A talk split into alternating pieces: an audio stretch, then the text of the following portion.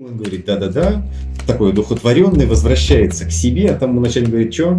Ага, так, пройди за всех и за меня. Это, это вот как сказка «Быль». С одной стороны сказка, с другой стороны «Быль». Я такое видел.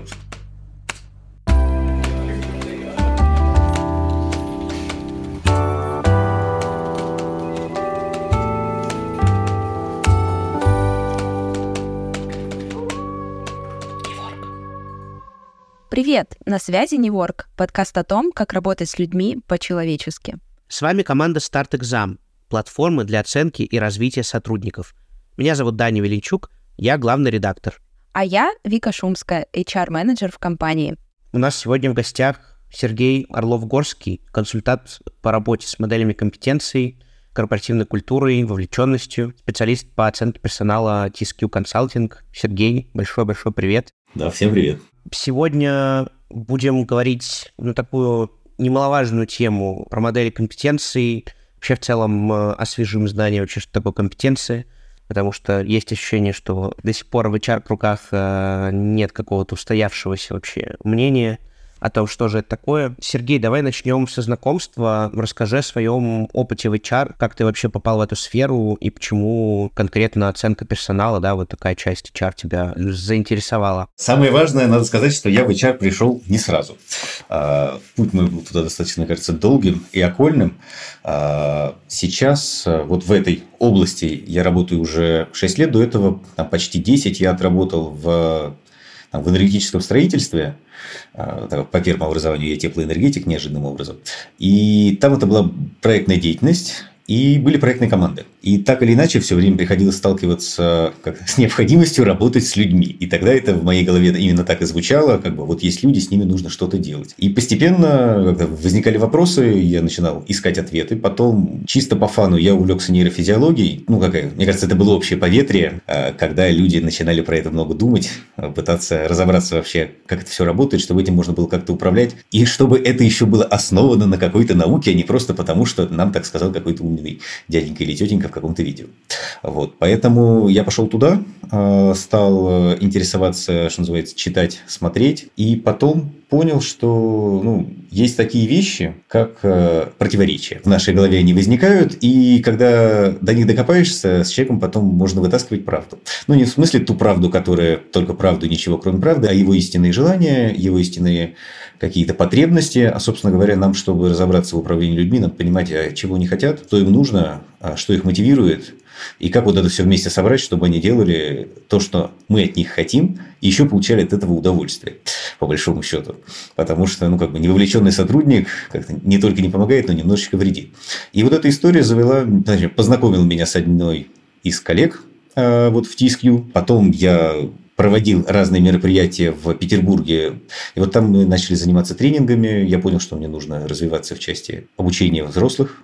И сходил на тренинг тренеров в TSQ, познакомился там с коллегами, узнал, что есть такой у них инструмент, как глубинное интервью, и понял, что вот здесь как раз хлопнулась идея работы с противоречиями в нашей голове с классным HR-инструментом. И, собственно, с этого и началось мое такое уже глубокое погружение. А я немножко пообщался с коллегами и спросил, а не хотите ли вы, чтобы я у вас поработал? Они сказали, ну, давай попробуем. Мы попробовали, и вот сколько уже, больше пяти лет вместе после этого. Вот такая история. А оценка родилась ровно оттуда же, то есть началось с одного инструмента, а потом, ну, само собой, всегда прирастают дополнительные вещи. А когда мы оцениваем, мы всегда смотрим на какую-то базу. А базой для оценки является модель компетенции. И, соответственно, вот постепенно кочуя из э, такого одного инструмента я вышел в такую более широкую область работы с моделями компетенций, а дальше уже присоединилось все остальное, просто потому что невозможно работать в отрыве от э, коллег, ты все время с ними переопыляешься в консалтинге. Все-таки у, у нас такая, как это, плавильный котел во многом, и какие-то вещи за тебя цепляются. Супер, ну, Сергей, идеальный гость для нашего человеколюбивого подкаста э, с таким портфолио.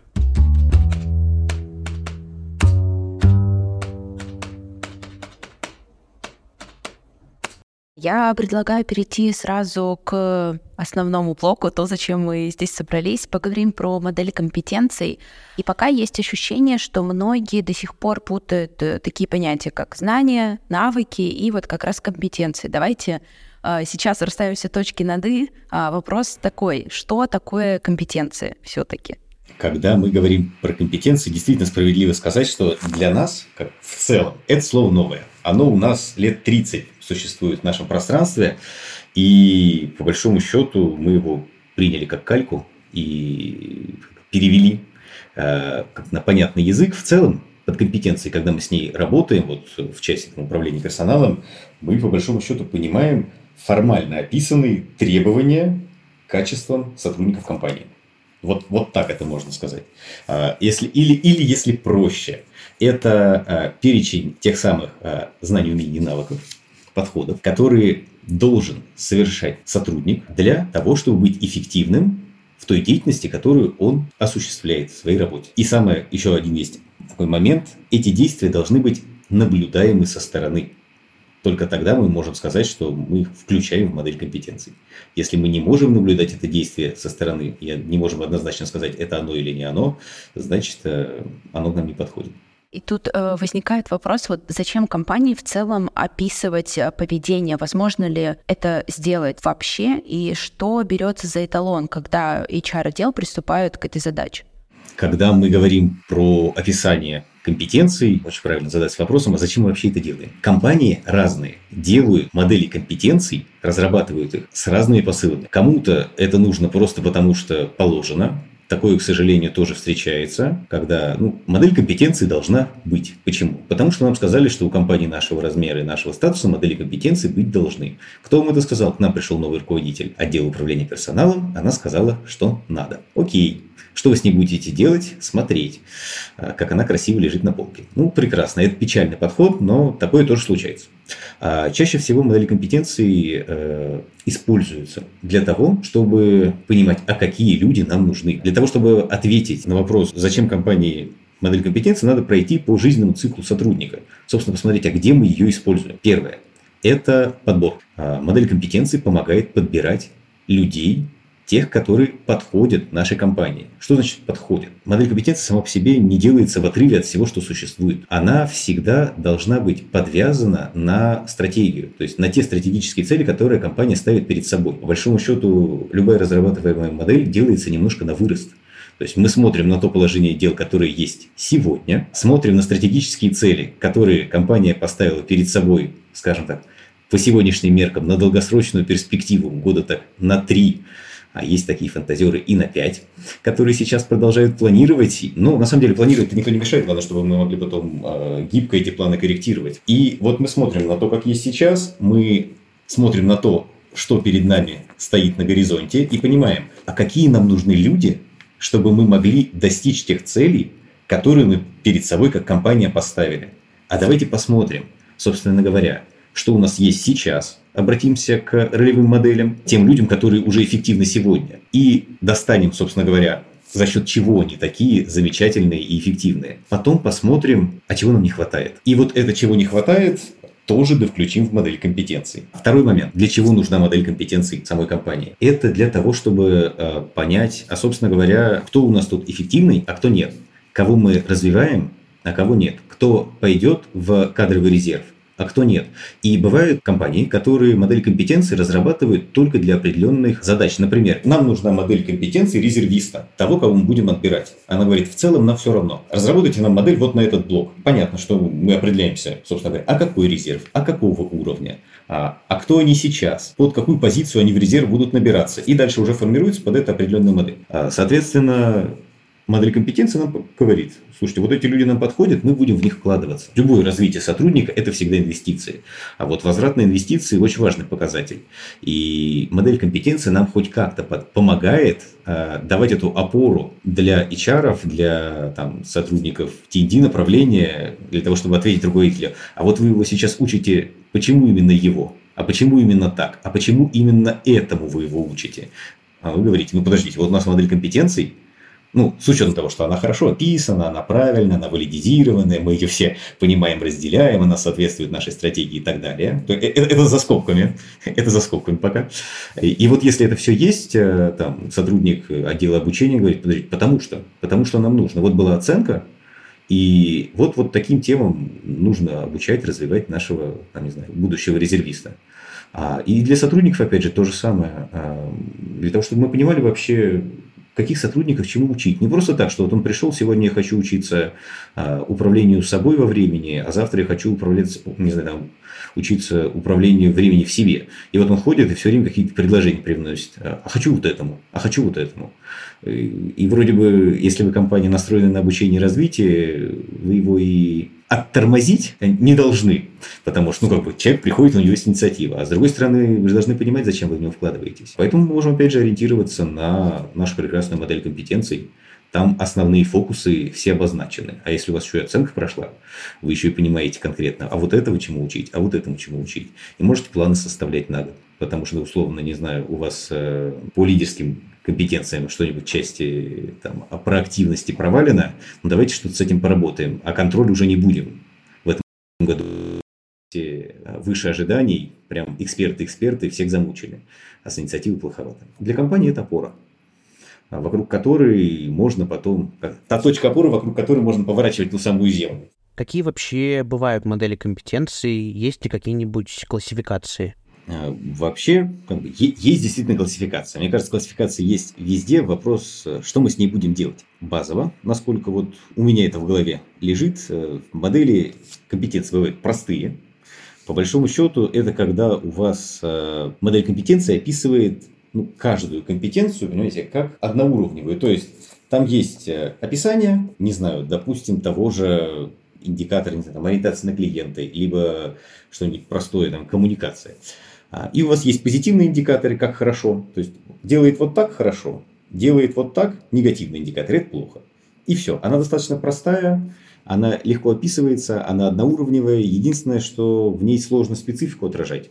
Потому что в больших компаниях э, бывают специфические компетенции. Но для тех, кто... Тут ведь какой момент? Все, про что вот мы говорим, когда про модели компетенции, самое главное подобрать такую, какая вам нужна потому что она должна быть э, соразмерна вашей компании, она должна подходить тому, собственно говоря, какую задачу она решает. И вот простая, с нее можно начать, когда у вас еще ничего не было, у вас небольшая компания, потому что она, это ясная модель, она такая достаточно прозрачная, она достаточно быстро делается, и ее точно можно сделать э, сотруднику внутри. Вот еще что важно, потому что ну, минимум опыта требуется. И всех сотрудников мы меряем по одним и тем же критериям. Иногда иногда есть такая история, когда мы модели компетенции не делаем вообще, а для оценки сотрудников используем индикаторы ценностного поведения. То есть у нас есть ценности, к ним есть индикаторы ценностного поведения. И вот по большому счету это чаще всего такая простая, вариант простой модели компетенции в каком-то смысле. Следующее бывают э, уровневые модели. На каждом уровне организации у вас есть там термин специфического поведения, и они различаются. Это такие более масштабные, более сложные конструкции, и внутри себя они тоже подразделяются. А, они бывают независимые и кумулятивные. И, ну, честно сказать, кумулятивная модель – это самая сложная история, такой взрыв мозга, когда у вас, помимо того, что у вас есть уровни, там еще могут содержаться не просто отдельные компетенции, там могут быть кластеры компетенций, внутри которой есть отдельная компетенция, которая разделяется на уровни, и внутри еще там это во множестве индикаторов прописано. Они, конечно, очень подробные. Они позволяют всех оценивать по одному и тому же, ну, с помощью одних и тех же критериев. То есть она на всех сразу натягивается, на всю компанию. Но, во-первых, это долго. Очень часто бывает трудно идентифицировать все поведение сразу, то есть понять по всей вот этой сетке, собственно говоря, эти различия. Для того, чтобы ей пользоваться, опять же, нужно учиться Здесь уже нужны какие-то специальные люди, которые будут в этом разбираться, погружаться. Ее трудно бывает носить до сотрудников. И большинство людей, ну, по опыту, которые говорят, о, это модель компетенции, нет, спасибо, а можно, не нужно. Они видели ее, вот такую большую модель, столкнулись, еще как будучи исполнителем, сказали, иди посмотри, вот там вот все написано, разберись и пойми, как тебе развиваться. Еще и план себе напиши. И больше они стараются к ней никогда не подходить. А независимые модели, они достаточно простые, но разница в том, что для разных э, направлений внутри нее, ну то есть условно там для менеджеров, для руководителей, для директоров, там разные наборы индикаторов прописаны. И, соответственно, у вас нет сквозного одного инструмента, вот этого набора индикаторов, которые можете приложить ко всем. У вас все время есть разница в оценке. Вот этих оценили вот так, этих вот по другим критериям оценили. И получается немножко такая разрозненная система, но пользоваться проще. Это вот если по классификации. А какой должна быть модель компетенции? Есть ли какие-нибудь рекомендации? она должна быть простой. Несмотря на возможную сложность инструмента, она должна быть простой в понимании. Потому что чем у вас сложнее инструмент, тем меньше вероятность того, что люди будут им пользоваться. Очень большие требования есть к индикаторам, вот, которые мы включаем в модель компетенции. Потому что, по большому счету, она ведь состоит из чего? У нас есть компетенция, есть ее расшифровка, а дальше есть шкала. Чаще всего, а, условно, там от 0 до 4, от 0 до 5, но обычно вот, или там от 1 до 5, вот в таких границах. Есть оценки от э, там, уровней проявленности компетенции. От отсутствия Дальше есть чаще всего, что такое промежуточное, потом есть уровень владения и уровень, превышающий наши ожидания. Ну, то есть, когда прям excellent, прям человек чудо, как хорош, лучше нормы. А внутри, внутри есть индикаторы поведенческие. И вот самые большие требования к качеству этих поведенческих индикаторов модели компетенции предъявляются, потому что от того, насколько четко, от того, насколько понятно, качественно, емко они будут написаны, зависит применимость. Здесь ведь еще важно, первое, я как уже говорил, они должны быть наблюдаемыми со стороны, иначе вы не проведете оценку. Ну, допустим, мы можем использовать э, инструменты самооценки. Допустим, те же самые тесты. Вопрос, конечно, что это будут за тесты, кто их разработал, когда их разработал. Если это, допустим, западные переводные тесты, раньше это было очень популярно, сейчас, слава богу, на нашем рынке много есть отечественного контента, разработанного под нашу специфику. Но в результате, допустим, оценки по таким тестам переводным очень часто оказывалось, что мы точно знаем, какие люди будут нужны им там, под их специфику, а не у нас здесь под нашу. Потому что есть все-таки разница, э, допустим, проявления даже для, в рамках одной и той же деятельности, допустим, того же самого менеджера по продажам, тех компетенций, которые к нему предъявляются на нашем рынке и на зарубежном. Наблюдаемость очень важный критерий. Чаще всего мы их оцениваем в интервью компетенции, это ассессмент-центры, несмотря на всю сложность э, Несмотря на все количество вопросов, которые в последнее время возникает, этот инструмент продолжает жить, его продолжают активно использовать, особенно те, кто успели купить себе технологии. Куда же теперь их девать? Купил себе ассессмент вовнутрь компании, пользуйся. Интервью по компетенциям, да. А наблюдение на рабочих местах, хорошая история тоже. А мы ее практиковали в онлайне для руководителей. Поэтому вот эта наблюдаемость очень важна. А дальше следующая история про поведенческие индикаторы – они должны быть дискретными.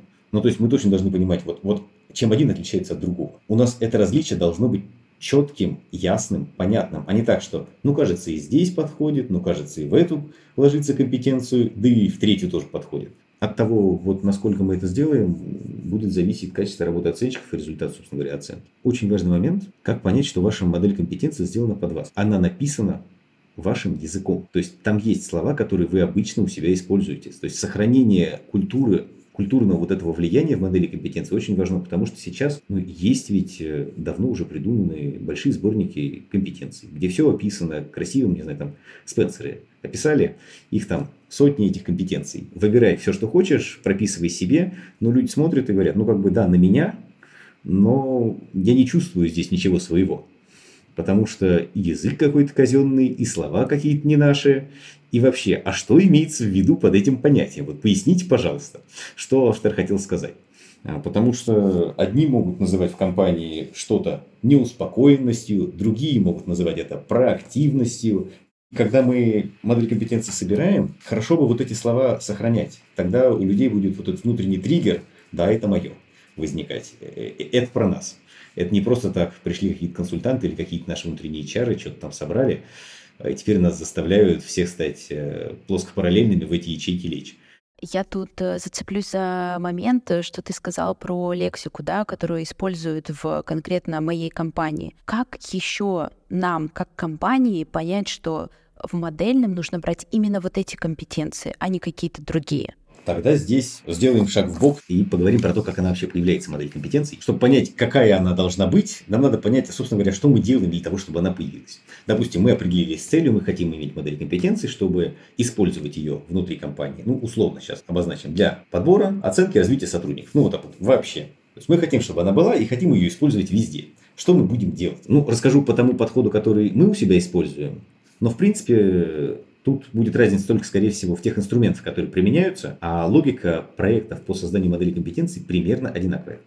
Во-первых, есть самый простой вариант. Это собрать топов, предварительно на своей стороне, допустим, в HR, проработав самые распространенные компетенции, модели компетенций, которые бывают встречаются в других, потом пойти в тех самых Спенсеров и еще куда-то, достать самые распространенные важные, посмотреть на стратегию, что еще с ней мэчится, достать, принести на фокус-группу с топами и сказать, так, вот, товарищи, вот, вот гора компетенций, а выберите те, которые для нас самые важные. Название и расшифровка. И вот они внутри нам поговорят, поговорят, договорят, скажут, вот эти. Согласовали и пошли работать. Вот самый простой вариант, как сделать модель компетенций на коллег, без дополнительных затрат. Насколько она будет соответствовать вам, зависит от того, насколько качественно проведется подготовка и фокус-групп. А насколько она будет универсальной для использования в разных инструментах, допустим, на разных этапах. Это большой вопрос. Чаще всего не очень универсальный, но это, понимаете, простой быстрый способ. Когда мы разрабатываем модели компетенции, мы обычно идем следующим путем. Мы проводим всегда серию интервью с топ-командой. Для того, чтобы, собственно, понять, а что, по их мнению, первое, должны делать сотрудники внутри для того, чтобы достигать тех стратегических целей, которые перед собой поставила компания. Потому что, как мы уже говорили ранее, модель компетенции делается всегда немножечко на вырост. Вот этот на вырост как раз и задается пониманием тех действий, которые совершают сотрудники для достижения стратегических целей. А, второе, мы смотрим, собственно говоря, какие есть э, культурные особенности особенности корпоративной культуры, которые проявляются в компании. Мы обязательно спрашиваем, хорошо, вот то, как у вас сейчас есть, оно уже есть. А если что-то, что хорошо было бы убрать? Ну, то есть, что вам не нравится в том, что делают ваши люди вообще? И хорошо, есть ли что-то, что хорошо было бы добавить, чего тоже нет. И мы понимаем вот эти вот добавки возможные. Пока это только все на уровне гипотез существует. После этого мы, само собой, проводим фокус-группы, с сотрудниками разных уровней. И туда мы включаем ролевые модели, которых отбирают там вышестоящие руководители, а HR подключаются, сотрудников разных уровней. Это обязательно руководители, это линейные руководители, это сотрудники, вплоть до самых-самых вот линейных сотрудников. Мы их собираем обязательно одну-две фокус-группы, в зависимости от количества, бывает и 3, и 4, и 5, ну это от масштаба компании. И дальше мы беседуем с этими замечательными ролевыми моделями, а нам важно, чтобы они были ролевыми моделями.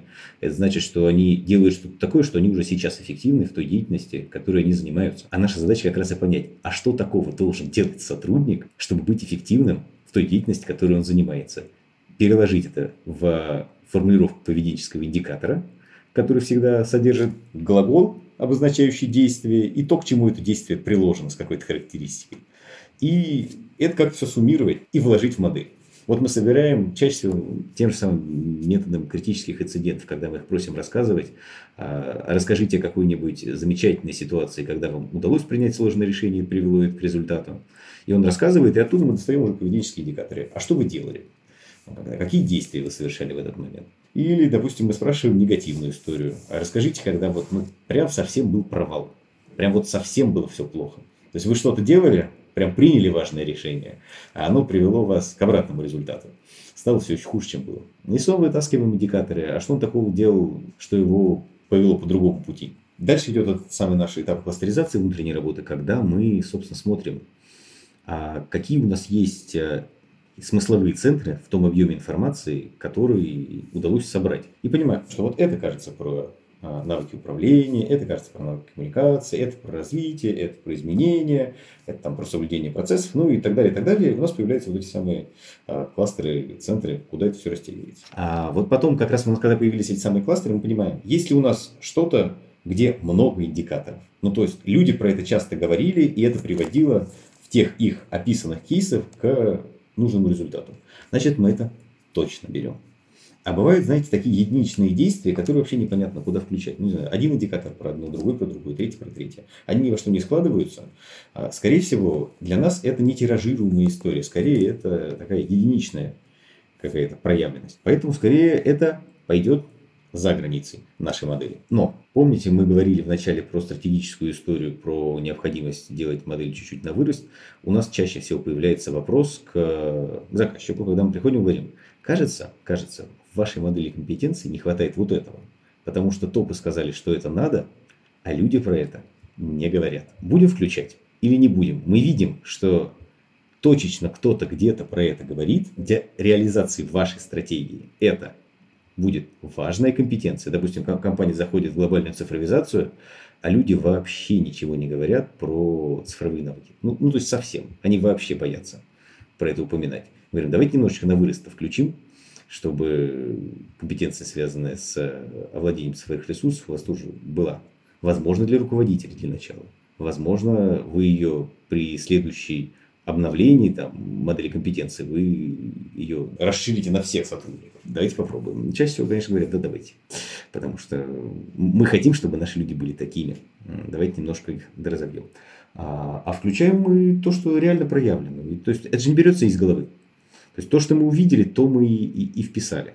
Последний, наверное, вопрос в этом блоке такой тоже болезненный для компаний, которые постоянно, ну, так или иначе борются, да, за бюджеты. В случае с моделью компетенций, да, и оценкой по модели компетенций, есть ли какие-то объективные критерии, по которым мы по прошествии какого-то времени можем понять, ага, вот у сотрудника выросли оценки, и мы что-то еще от этого получили. Есть ли такие, не знаю, какие-то направляющие, да, вот эти линейки, ведущие к бизнес-результатам? Это очень хороший вопрос. Его очень часто любят задавать все, кто приходит. Как-то хорошо бы вот это сейчас у вас купим, а как мы поймем, что это у вас как-то у нас это заработало? Чаще всего мы говорим и смотрим в таких случаях на то, а вот когда, то есть, во-первых, должно пройти время. То есть мы не можем сказать, что через квартал вы сможете точно сказать, вот эта модель компетенции заработала у вас.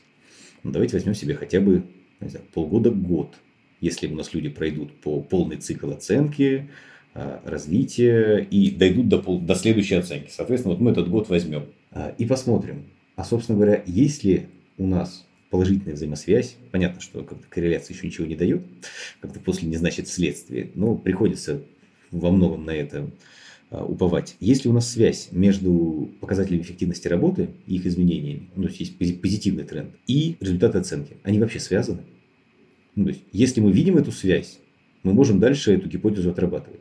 Если мы видим, что оценки у нас замечательным образом растут, а эффективность, допустим, деятельности сотрудников, а отработка их показателей а, эффективности там, их подразделений, их самих, если это руководители, они никоим образом не меняются или имеют негативный тренд, соответственно, это повод вообще разобраться, может быть, конечно, дело и не в самой модели, может быть, еще в чем-то, но и к модели тоже это возникает, в этот момент возникают большие вопросы.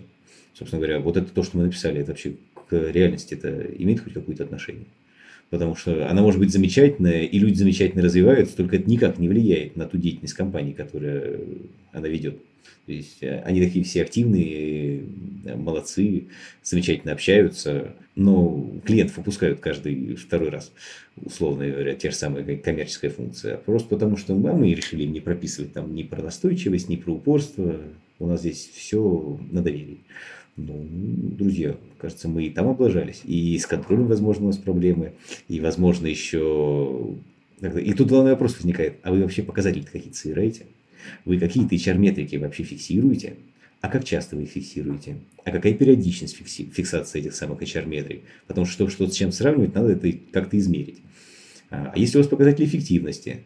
А вот те показатели эффективности, которые прописаны, и те целевые действия, которые к ним ведут, они вообще как-то мэчатся с э, теми компетенциями, которые у вас прописаны для этих сотрудников? Они вообще хотя бы друг друга дополняют? То есть вот этими вопросами надо задаваться по-хорошему, этим надо задаваться на моменте разработки. То есть учитывать эти вещи, если вы хотите потом это мерить. А, а потом прийти через год сказать, слушайте, мы тут что-то померили, и кажется, это не работает. Ну, а что мерили? А как мерили? Ну, такая такая себе история. Поэтому, да, точно, точно нужно, на мой взгляд, конечно же, в первую очередь апеллировать к объективным цифрам эффективности работы, а это чаще всего все, что связано с э, финансовой составляющей. Но это тоже получается такой плюсик в карму определенным внешним консультантам, чтобы вот не забыть такие, казалось бы, банальные вещи. Но мне кажется, такое часто происходит, когда компания вот что-то такую инициативу большую запускает, и вот в маленьких деталях э, прям теряет э, очень важную составляющую. Да, потому что в принципе, в принципе, смотрите, ну, технология разработки модели компетенций той же самой, она описана 100 тысяч миллионов раз. Есть куча действительно хороших статей, там прям прописаны, есть хорошие алгоритмы. Например, хочешь для IT-компании, хочешь для производственной, можно попробовать взять и сделать самому. Вопрос в том, что действительно вот эти нюансы, которые ты можешь понять только в процессе, когда ты где-то когда-то, ну, может быть, даже не ты, а кто-то до тебя уже облажался с этим и поставил как заметочку. Вот про них э, редко кто рассказывает. Бывают, мне кажется, такие статьи, э, они на самом деле на вес золота, где люди говорят, а вот такие ошибки у нас были, и мы их исправили вот так. Вот им я, конечно, бесконечно доверяю, потому что думаешь, ну, молодец. Вот. Значит, все было правильно. Вообще, кстати же, это тоже хороший такой критерий экспертности, когда говоришь, слушайте, а мы знаем, что вот такие ошибки бывают, и работаем мы с ними вот так. Это очень хорошо работает всегда, даже для внутреннего эксперта, когда он идет обосновывать какой-то проект, то же самое внутренний HR говорит, слушайте, вот э, риски вот такие, ошибки могут быть вот такие, э, делать мы с ними будем вот это, если они реализуются. Внешний эксперт в этом смысле может помочь, но э, есть ведь такая история, когда вы можете не знаю, взять проект не целиком, вы можете взять консультации, и вы знаете, что у вас есть ресурсы, вы хотите это делать сами, вы можете учиться еще в процессе. То есть такие, мы проекты тоже такие реализуем, когда к нам приходят и говорят, слушайте, вот вы сейчас один раз нам сделаете, а потом же надо будет обновлять, и мы опять к вам придем, и второй раз будем платить, а мы не хотим. А можно вы научите нашего внутреннего сотрудника а, делать то же самое, что вы умеете сами. Мы говорим, ну вообще без проблем вот он теперь часть нашей проектной команды, и он делает все то же самое.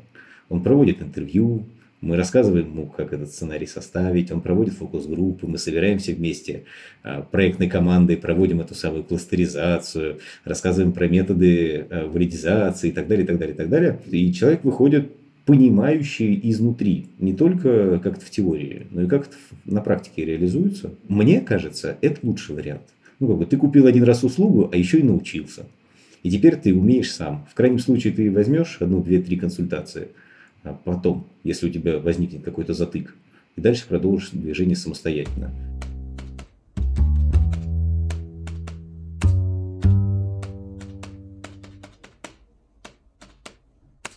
Давайте перейдем к э, заключительному блоку, который, возможно, вообще самый важный в нашей сегодняшней теме поскольку можно сколько угодно заниматься да, бумагоморательством, какие-то модели составлять э, и прочее, но если не получить э, ответный отклик, да, заинтересованность от сотрудников, есть ощущение, что будет наша модель где-то в папочке на Google диске лежать. Насколько вообще самим сотрудникам нужна модель компетенции? Для чего? Это прям по-больному. Потому что я вот, будучи сотрудником, Почему теперь как я вижу огромную ценность в этапе, который называется внедрение, про который чаще всего все забывают вообще в любом проекте. Потому что, будучи сотрудником, я много раз сталкивался в крупных компаниях как раз вот с ситуацией, когда про модель компетенций, во-первых, вспоминает только HR, во-вторых, вспоминает только один раз в году, когда нужно провести оценку. И, то есть, и, и людей абсолютно ни в чем не повинных начинают каким-то образом оценивать. И потом бегают за ними и говорят, ага, мы тебя оценили, иди, делай там с этим что-нибудь. А, смотрите, а, зачем сотруднику модель компетенций? На самом деле для него это очень хороший инструмент для того, чтобы понимать, куда и как он может развиваться. Ну, смотрите, есть в компании сотрудник, не знаю, назовем его, чтобы никого не обидеть, Сережей. И вот этот самый Сережа работает в ней в этой самой компании и хочет э, развиваться дальше. То есть э, сейчас он специалист, а он хочет стать руководителем. И он думает, так, а что мне нужно сделать? ему говорят, слушайте, а есть у нас модель компетенции? Посмотри, чего там в компетенциях у руководителя, а чего у сотрудников. Он говорит, здорово, у руководителей есть еще вот такие управленческие компетенции, а у меня только свои. Что мне сделать-то надо? Сейчас вот пройдет оценка, давай посмотрим вообще, у тебя твои-то, которые ты должен соответствовать, вообще на каком уровне? Мы тебя, будем в тебя вкладываться, как в компанию. То, что ты хочешь, это еще одно дело. Нам надо понимать, ты для нас когда ценный кадр или нет. Компания проводит оценку, смотрит на этого Сережу и думает, угу, у него, в принципе, все на уровне владения, а что-то есть и на уровне превышающем наши ожидания. Замечательно, давайте мы его включим в кадровый ретир и так далее, и так далее, и так далее. А, поэтому для этого самого конкретного сотрудника это ориентир. Ну, знаете, такая координатная сетка – как люди двигаются. Второе.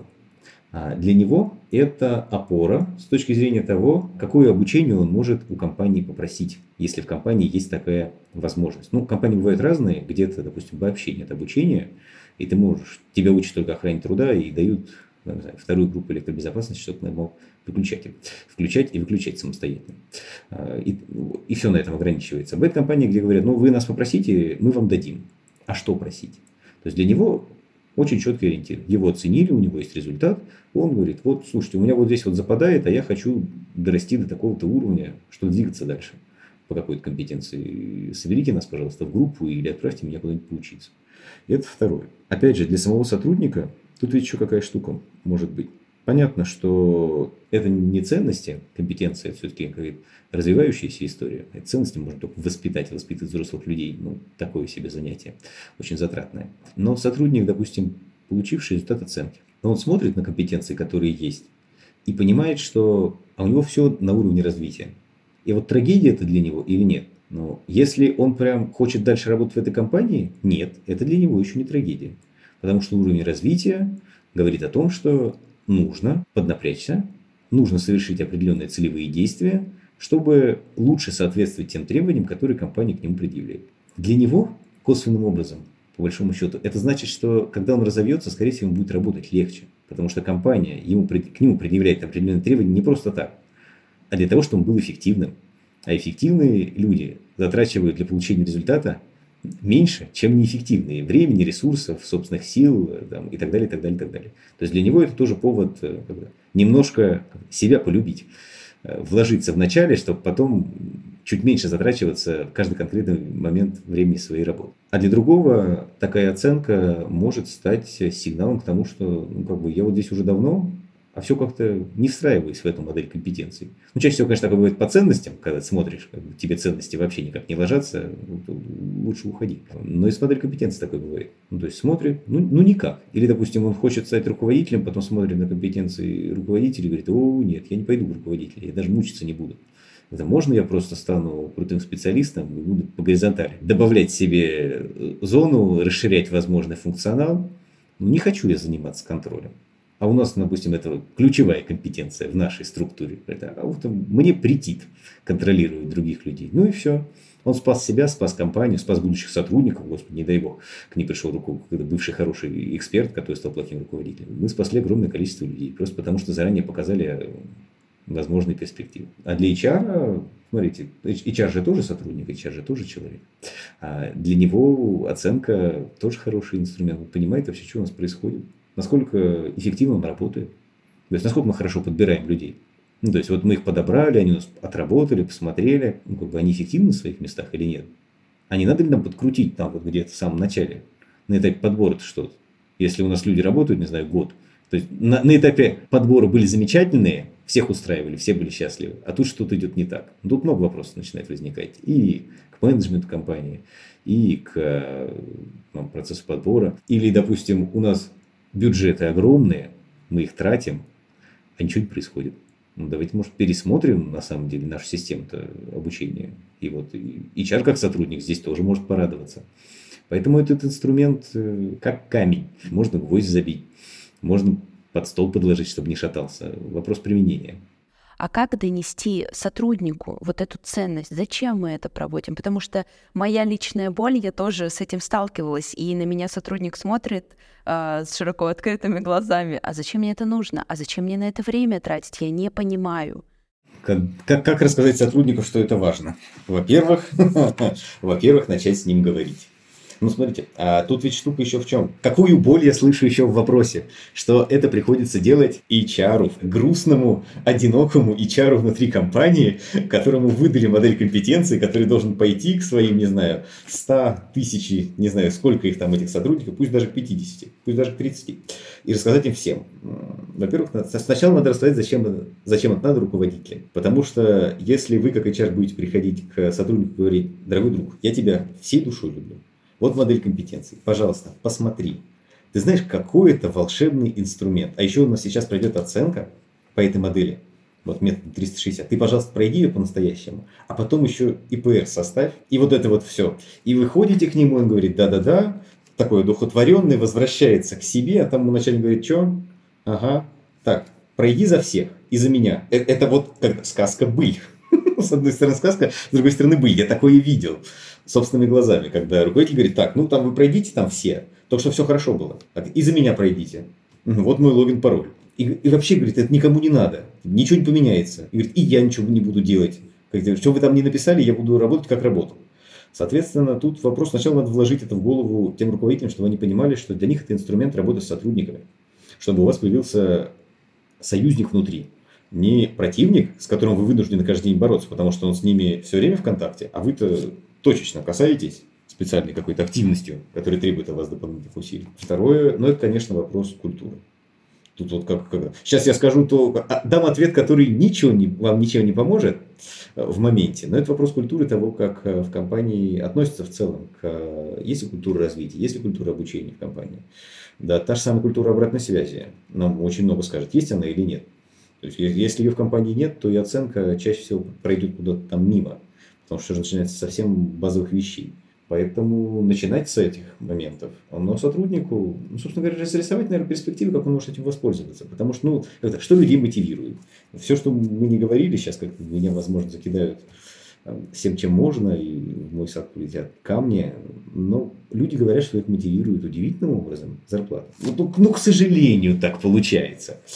А, хотя все остальное тоже дополнительно мотивирует людей. Но вот в массе в основном ну, материальная составляющая, она перевешивает. Так вот, вы покажите, какие плюшки он может получить от того, от оценки. Собственно говоря, вот те возможности развития, те возможности продвижения, те возможности пользования другими инструментами по итогам оценки, если он что-то сделал, что компания ему может дать, если вот у него определенные результаты будут показаны. Ну, то есть, условно, вот вы его оценили, у него есть какая-то табличка, в которую он видит, но он же должен понимать, что эта табличка не ляжет на стол руководителя и, и там не умрет. И что вы, как HR, условно говоря, не сведете это все в большой excel файл, не отправите и не забьете на него. Покажите, что вам это тоже интересно. Что вы готовы потратить по итогам на него какие-то ресурсы.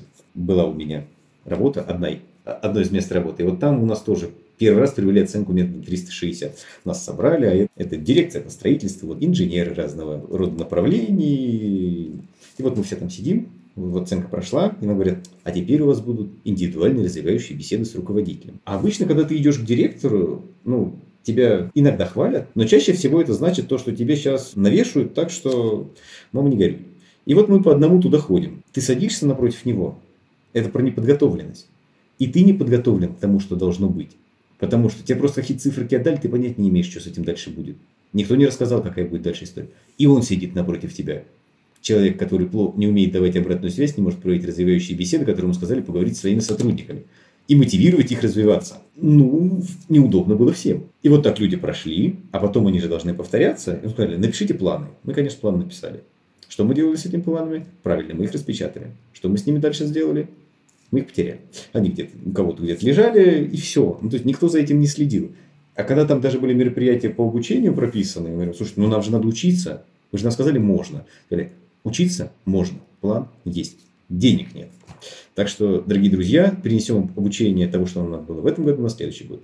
Вот. И эта история вся вот абсолютно умерла. Идея хорошая, реализация нулевая. Соответственно, следующая оценка 360 мы уже знали. Надо ставить просто хорошо, чтобы у всех все было хорошо. Чем это кончилось? Показатели хорошие, развивать никого не надо, инструмент умер, доверие нулевое. С одной стороны, все спокойно, все счастливы, с другой стороны, все остались только при потерях. Ну, то есть, по большому счету, каждый на своем месте. И компания, и сотрудник. Вот так не делайте. Мы оценили, э, все прекрасно сделали, провели, а оценки ниже уровня норм. Что это значит? Что с этим делать? Во-первых, не расстраиваться. Даже так. Во-первых, сделать так, чтобы сильно не расстраивались ваши сотрудники, которых оценили. Прийти к ним, ну, по-хорошему, это, наверное, должна быть совместная, в идеале. Идеальный мир, когда есть и э, HR, и руководитель, который приходит к сотрудникам и говорят, вот это была оценка, как бы, вот вы результаты вот такие получили. У кого? Вот результаты ниже уровня нормы. Ну вот прям, ну не отсутствие, слушайте, отсутствие это прям, это прям звоночек. Потому что обычно в графе компетенции отсутствуют, пишут, ну прям, конечно, не семь смертных грехов, но очень такие формулировки, когда он не думает, не смотрит, не говорит, только дышит. Вряд ли нам это сильно помогает в нашей работе, такой сотрудник. А, так вот, а, говорите, ну как бы, если у вас уровень э, ниже нормы, это не, не смертельно. Это значит, что вам еще есть над чем совершать дополнительные усилия в себе. Есть куда развиваться. И вот здесь это, это самый удобный момент сказать, что и для этого у нас есть вот такие инструменты для развития. То есть не было, чтобы не было ощущения, что вы сказали, да, мы вас оценили, вам надо развиваться, и все, вы их бросили. Вот, все. А теперь плывите, развивайтесь. Наша основная цель объяснить, что не все пропало, и мы с этим будем работать.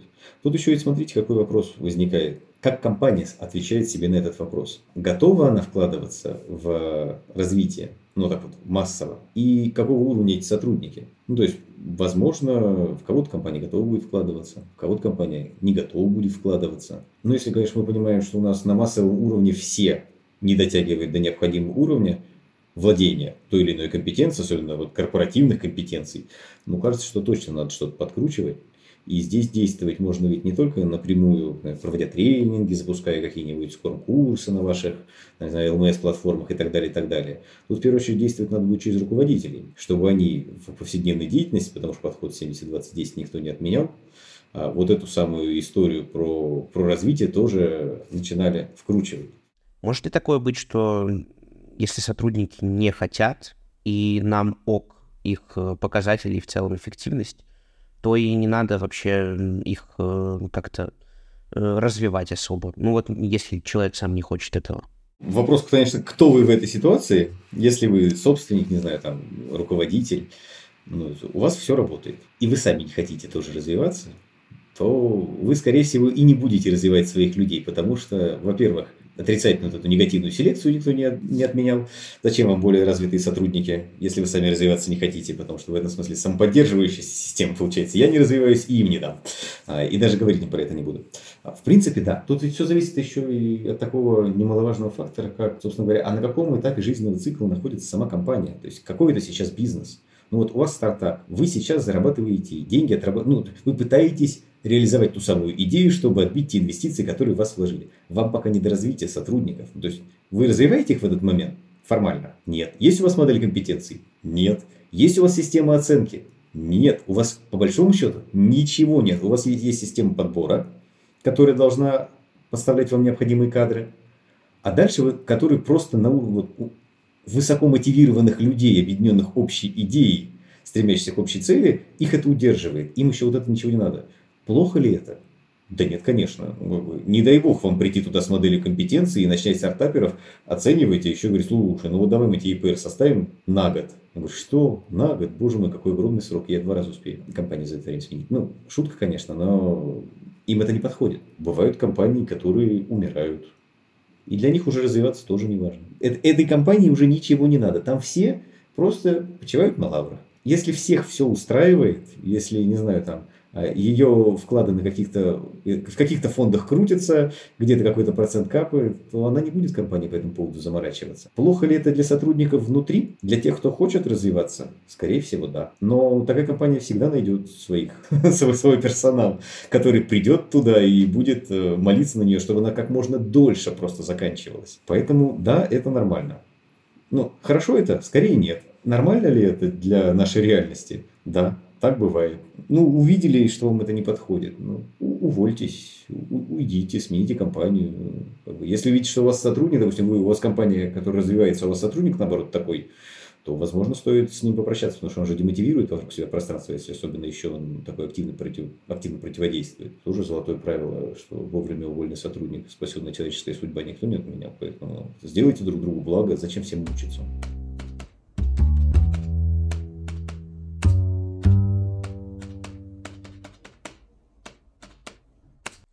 Сергей, спасибо огромное за беседу. Мы заходили, ну, не знаю, лично я заходил в эту тему, когда мы еще изначально разрабатывали вопросы, как в такую какую-то тяжеловесную HR-историю, э, но на самом деле получилось очень интересно мне кажется, и для, и для самого бизнеса, да, и для сотрудников конечных, если они послушают наш э, выпуск. Хотелось бы задать как раз наш кор вопрос, как, на твой взгляд, работать с людьми по-человечески? Мне он очень нравится. Я когда слушал предыдущие выпуски, с удовольствием всегда ждал, что ответят другие собеседники, потому что, мне кажется, это очень важно узнать, а что думают по этому поводу другие люди.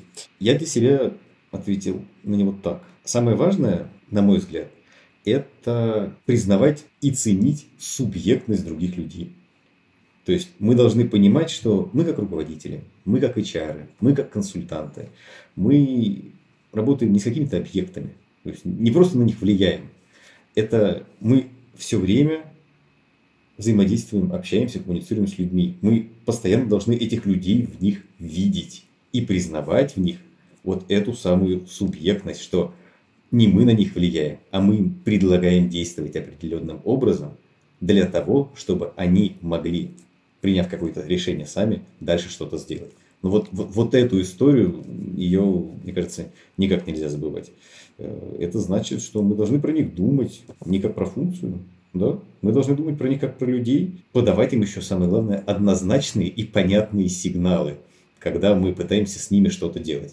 То есть мы должны с ними говорить, мы должны с ними договариваться. Мы, к сожалению, ну так получается, иногда должны их заставлять что-то делать, но в этот момент они должны очень четко понимать, почему мы их заставляем это делать. То есть самое важное, вот это почему до них доносить. Потому что без этого мы снова, решаем их ту самую субъектности. И вот если это все делать, тогда мне кажется, что получится. Вот это самое взаимодействие человек-человек. Спасибо большое, прям подтверждаю слова Дани, что очень живо и очень, мне кажется, мы быстро разобрались со всеми этими такими вопросами сложными. Спасибо большое. Спасибо Ну а мы будем прощаться. Спасибо, что послушали выпуск до конца. Нам будет очень приятно, если вы поставите нам 5 звезд или лайк. И, конечно, делитесь подкастом с коллегами и друзьями. До скорых встреч!